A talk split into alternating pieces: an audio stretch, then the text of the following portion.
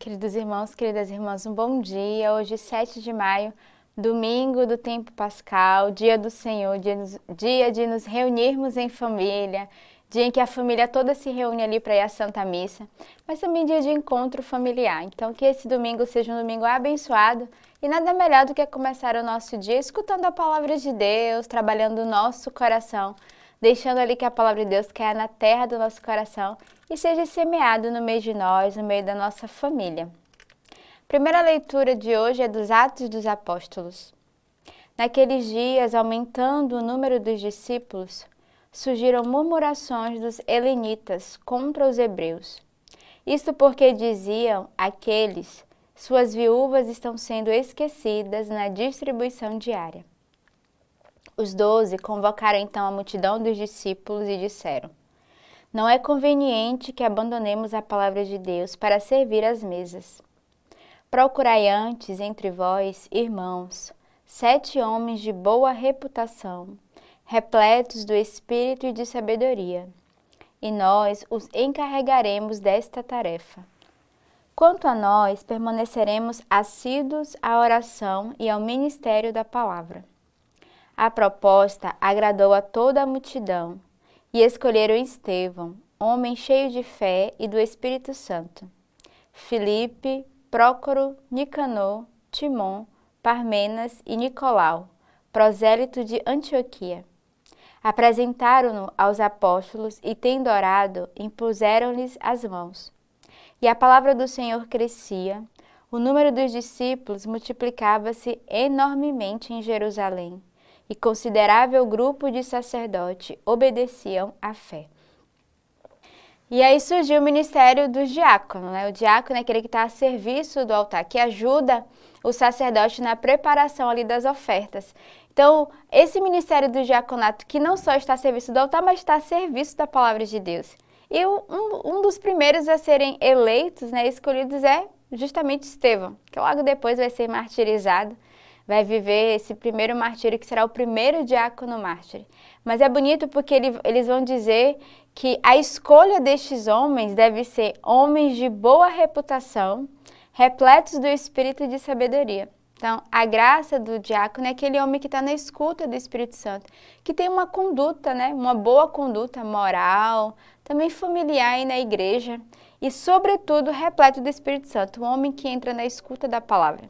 E talvez o Senhor hoje quer chamar nessa liturgia de hoje, nessa Lex Divina, diáconos no meio de nós, homens de Deus que querem não só estar ali na sua pastoral, mas que têm o desejo ardente de servir o altar.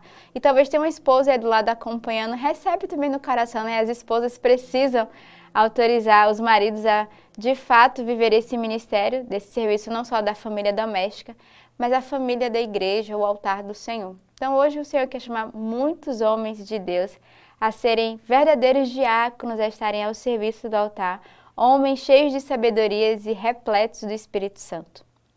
O salmo de hoje é o Salmo 32. Ó justos, exultai no Senhor, aos retos convém o louvor. Celebrai o Senhor com a harpa, tocai-lhe a lira de dez cordas, pois a palavra do Senhor é reta e sua obra toda é verdade. Ele ama a justiça e o direito, a terra está cheia de amor do Senhor. Eis que o olho do Senhor está sobre os que o temem, sobre aqueles que esperam seu amor, para da morte libertar a sua vida e no tempo da fome fazê-los viver. Então, ó justos, alegrai-vos, exultai no Senhor, celebrai o Senhor com harpa, tocai com liras de discórdia. Então, esse convite a glorificarmos o Senhor não só com os nossos lábios, mas com os instrumentos Aqui os instrumentos naquela altura era a harpa, era a lira, hoje somos convidados a usar o violão, o teclado, tantos, tantos instrumentos que podemos ser criativos para glorificarmos o Senhor, sobretudo pela sua palavra, que é reta, e a sua obra, que é verdade. Então, glorificarmos o Senhor pela sua palavra que cai na terra do nosso coração e que não volta sem o seu devido efeito. A segunda leitura de hoje da carta de São Pedro. Chegai-vos a ele a pedra viva rejeitada. É verdade pelos homens, mas diante de Deus eleita e preciosa. Do mesmo modo, também vós, como pedras vivas, constituí-vos em um edifício espiritual. Dedicai-vos a um sacerdócio santo, a fim de oferecer de sacrifícios espirituais aceitáveis a Deus por Jesus Cristo. Com efeito, nas Escrituras se lê: Eis que ponho em Sião uma pedra angular, eleita e preciosa. Quem nela crer não será confundido. Isto é, para vós que credes, ela será um tesouro precioso. Mas para os que não creem, a pedra que os edificadores rejeitaram, essa tornou-se a pedra angular, uma pedra de tropeço e uma rocha que faz cair. Eles tropeçam porque não creem na palavra, para o que também foram destinados. Mas vós sois uma raça eleita, um sacerdócio real, uma nação santa, o povo de sua particular propriedade a fim de que proclameis as excelências daquele que vos chamou das trevas para a sua luz maravilhosa. Que bonita essa leitura da carta de São Pedro. Achegai-vos a ele a pedra viva, rejeitada é verdade pelos homens, mas diante de Deus eleita e preciosa. Então, a palavra de Deus ela é eleita, ela é preciosa. Ela é um dom para cada um de nós. E devemos, de fato, não só a palavra de Deus, a igreja que é construída, ela é esse lugar eleito.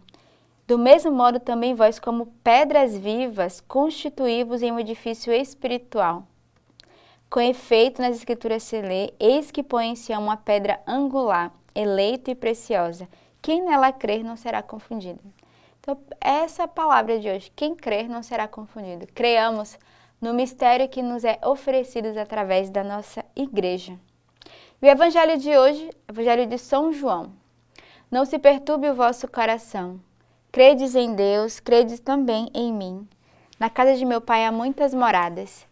Se não fosse assim, eu vos teria dito, pois vou preparar-vos um lugar. E quando eu me for e vós tiver preparado um lugar, virei novamente e vos levarei comigo, a fim de que onde eu estiver estejais vós também e para onde eu vou, conheceis o caminho. Tomé lhe disse: Senhor, não sabemos para onde vais, como podemos conhecer o caminho? Diz-lhe Jesus: Eu sou o caminho, a verdade e a vida. Ninguém vem ao Pai a não ser por mim. Se me conheceis, também conhecereis a meu Pai. Desde agora o conheceis e o vistes. Felipe lhe disse: Senhor, mostra-nos o Pai, e isso nos basta. Diz-lhe Jesus: Há tanto tempo estou convosco e tu não me conheces? Filipe, quem me vê, vê o Pai. Como pode dizer, mostra-nos o Pai? Não creis que estou no Pai e o Pai está em mim? As palavras que vos digo, não as digo por mim mesmo, mas o Pai que permanece em mim realiza suas obras. Crede-me, eu estou no Pai e o Pai em mim. Crede ao menos por causa dessas obras.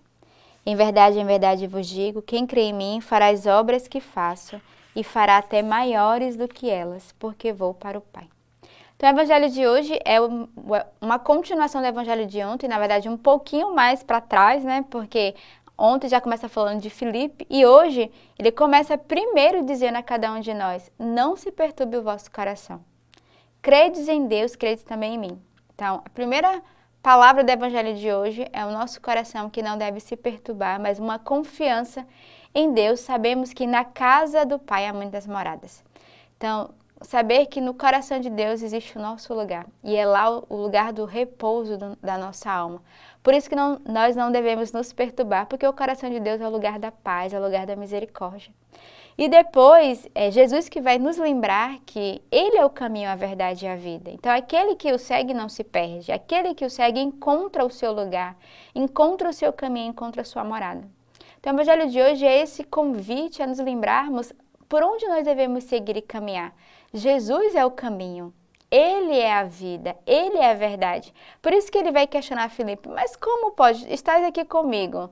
É, não, tá, é, não reconhece que aquele que está comigo tem o pai e o filho. Então, ele vai lembrar que aquele que está na casa do pai tem a sua morada, aquele que vê o filho vê o pai, porque aquele que vê o pai e o filho vê o Espírito Santo como eu falei ontem né, na nossa Lex Divina. Então, peçamos ao Senhor essa, essa graça de um coração que crê no Senhor, né? como Tomé que vai se questionar naquele momento. Mas hoje não devemos é, nos questionar, não devemos duvidar, mas devemos crer. Essa é a palavra que o Senhor quer nos dar a cada um de nós. Credes, eu estou no Pai e o Pai está em mim. Credes ao menos por causa dessas obras. Ao menos por isso devemos acreditar no grande milagre, na misericórdia e na graça que o Senhor tem para cada um de nós. E esse domingo é um dia de irmos à casa do Pai. Então, esse convite a você hoje, adiante do Senhor na Eucaristia, repousarmos o nosso coração, repousarmos a nossa cabeça como discípulo amado no peito de Jesus e termos a certeza aqui é o nosso lugar. Então tenhamos um santo domingo neste dia, um domingo abençoado e que Deus nos abençoe.